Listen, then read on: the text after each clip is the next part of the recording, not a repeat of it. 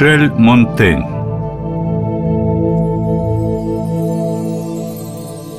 Сегодняшний любитель чтения хорошо знаком с жанром эссе.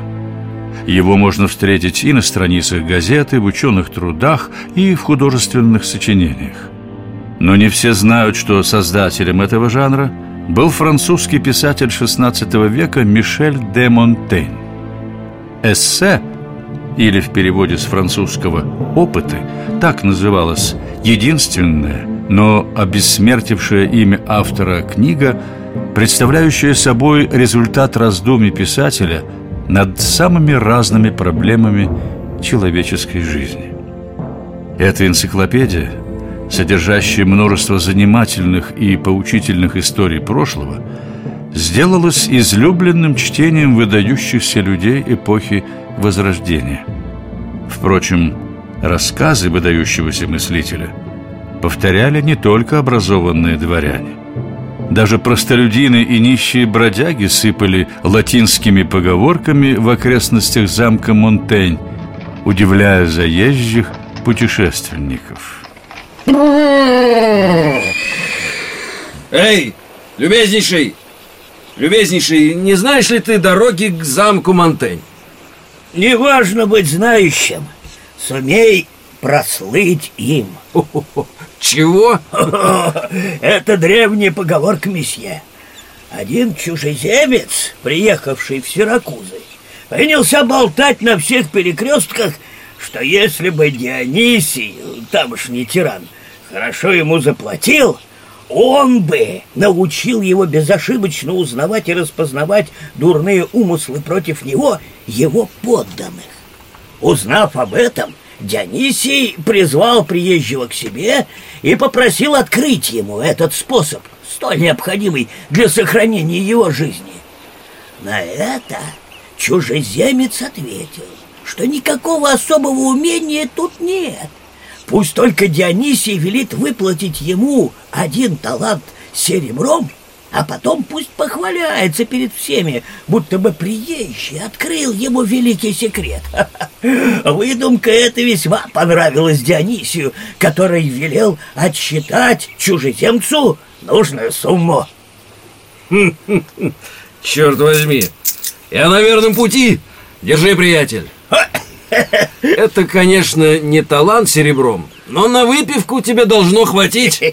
Покорнейше благодарю, все. Но! Имя этого путешественника, Этьен де ла Боэси, знала на тот момент вся Франция. Писатель-гуманист, автор переводов Плутарха, Вергилия, Ксенофонта и Ариоста, он был близким другом Монтэня – который называл его вторым Бюде.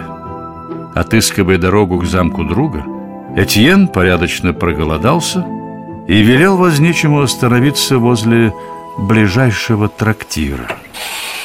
О, добро пожаловать, мсье! Чего изволите? Жаркое, немного сыра и бутылку бордо. Отлично.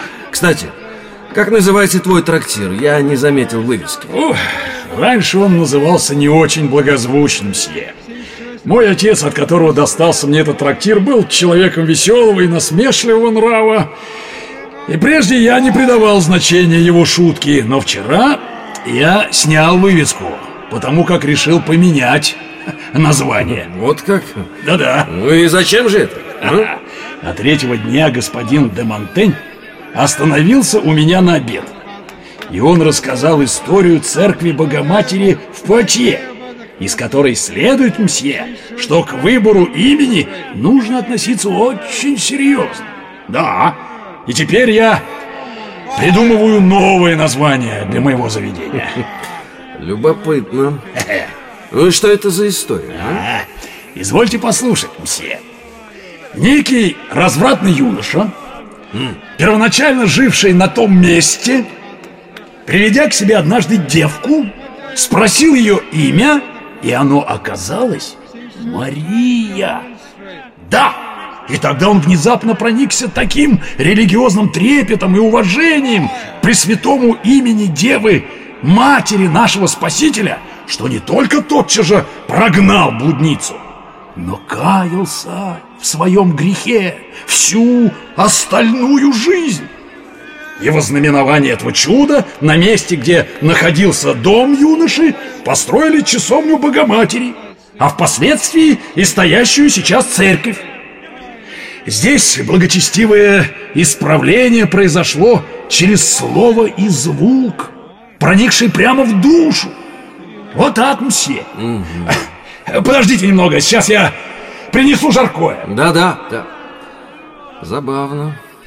Чтобы пообщаться с Мишелем, совсем не обязательно ехать к нему самому. Достаточно поговорить с бродягами и трактирщиками, обретающимися в окрестностях замка Монтень. К вечеру уставший Боиси добрался до замка своего друга. К своему удивлению он нашел, что замок совершенно не укреплен – между тем, окрестности Бордо уже несколько лет находились в центре гражданской войны между католиками и гугенотами.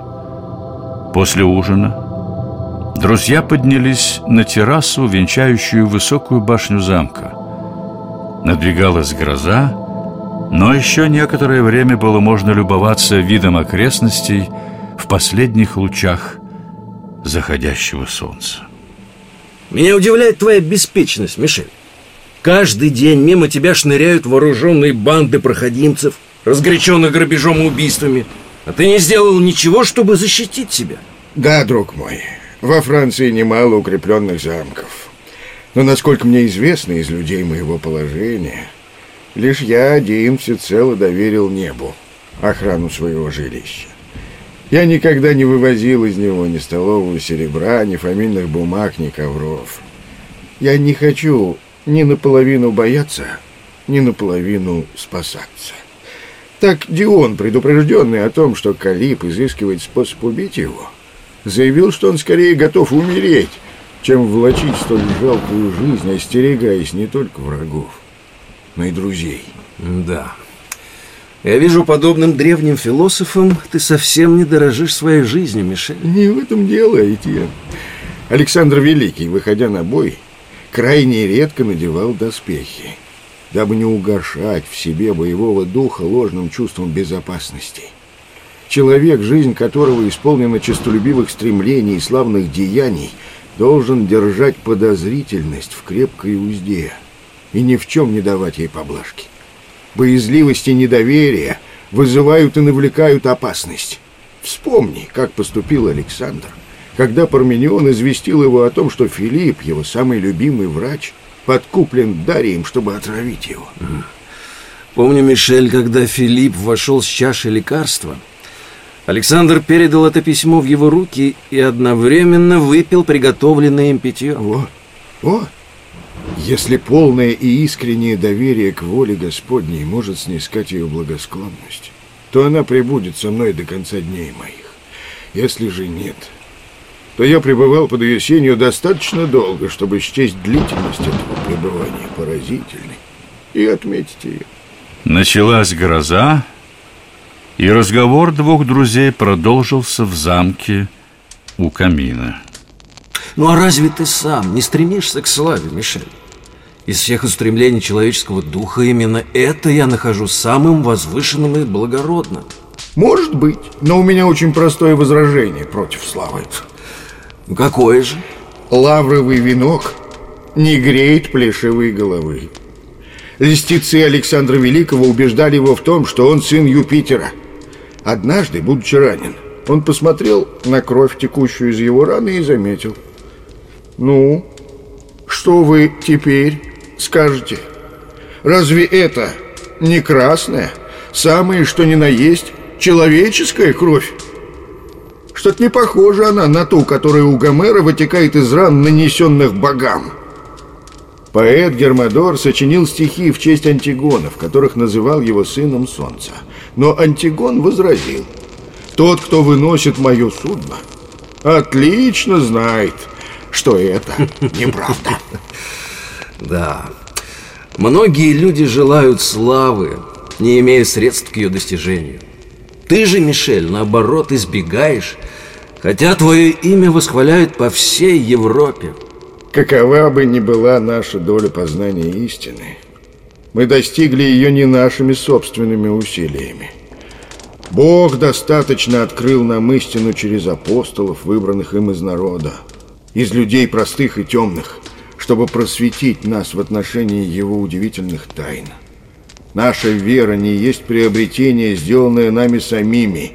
Она – дар щедрости другого. В 1563 году Этьен де ла Боэси заболел, предположительно чумой, и умер спустя несколько дней. Он оставил Монтеню свое самое ценное достояние – все свои книги и рукописи. В 1571 году Монтень, желавший увековечить память своего покойного друга изданием его литературного наследия, опубликовал имевшиеся в его распоряжении французские и латинские стихотворения «Ля Боэси». В то время, как мы хоронили Этьена, мне показалось, что есть какой-то способ приучить себя к смерти и некоторым образом испробовать ее.